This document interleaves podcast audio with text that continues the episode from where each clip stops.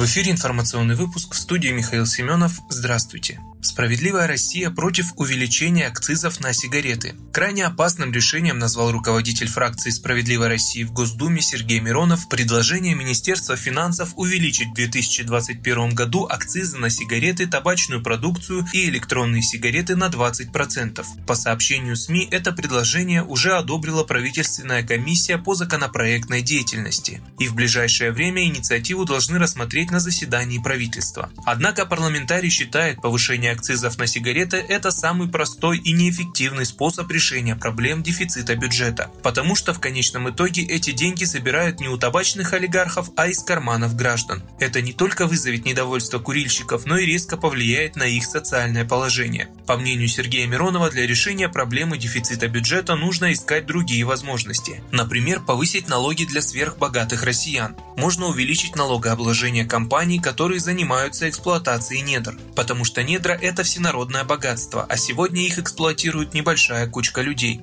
А еще можно увеличить налогообложение производителей сигарет. Только предварительно нужно будет ограничить возможности табачных компаний повышать цены на свою продукцию, чтобы они не смогли переложить налоговое бремя на потребителей. Большинство регионов выступили за продление действия единого налога на вмененный доход. Об этом говорится в отзывах глав регионов и заксобраний на письма, которые разослала им вице-спикер Госдумы, депутат «Справедливой России» Ольга Епифанова. Отзывы были получены от 83 руководителей субъектов РФ и 83 региональных парламентов. Согласно им, инициативу о продлении ЕНВД однозначно поддержали 45 глав регионов и 46 заксобраний, включая Московскую городскую думу и Московскую областную думу. Ряд губернаторов сочли возможным поддержать продление либо указали определенные условия такой поддержки – продление на один год или доработку патентной системы налогообложения. 15 руководителей субъектов РФ выступили против или не обозначили четкой позиции. Не поддержали инициативу 12 парламентов, а 7 не выразили определенное отношение к ней. По мнению Ольги Епифановой, российский бизнес, изрядно потрепанный пандемией коронавируса, серьезно пострадает из-за отмены единого налога на вмененный доход. В связи с этим Ольга Епифанова призывает Минфин проанализировать невозможные прибыли, а возможные убытки от прекращения действия единого налога на вмененный доход. Напомню, в конце августа фракция «Справедливой России» внесла в Госдуму законопроект о продлении режима ЕНВД для малого и среднего бизнеса до 2025 года. Единый налог на вмененный доход справедливоросы предложили исключительно как антикризисную меру, а сейчас эту меру они хотят продлить. Бесплатная вакцинация от коронавируса в Подмосковье начнется с декабря. Бесплатные прививки от коронавируса начнут массово делать в Подмосковье в декабре или с Нового года, после регистрации вакцины. Об этом заявил губернатор Московской области Андрей Воробьев в эфире телеканала «Россия-24». Глава региона также сообщил, что ситуация с коронавирусом в Подмосковье остается стабильной.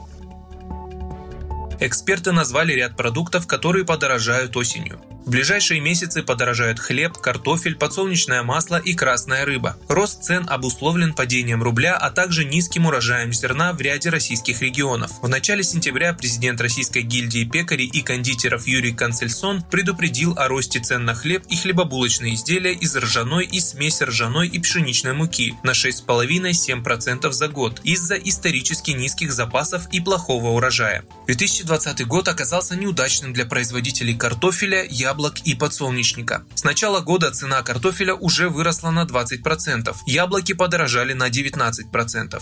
Переработчики подсолнечника с середины сентября начали активно повышать цены. На прошлой неделе средние цены подскочили примерно на 4000 рублей, до 26,5 тысяч рублей за тонну, что стало новым рекордом. Из-за плохой путины лососевых на Дальнем Востоке стоимость красной рыбы и икры к концу года подскочит на 30-50%. Кроме того, в России может подорожать мороженое и газированная вода в стекле. Производители мороженого заявляют, что обязательная маркировка может повысить стоимость их товара на треть. Производители газировки опасаются роста расходов из-за намерения правительства переложить на них обязанности по утилизации бутылок.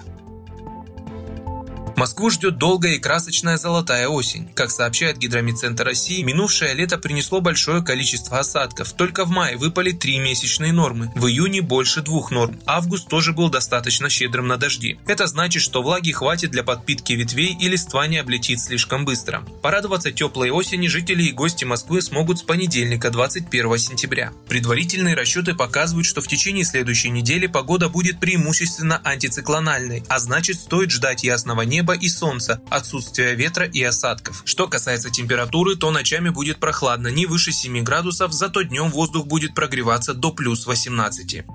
Вы слушали информационный выпуск, оставайтесь на справедливом радио.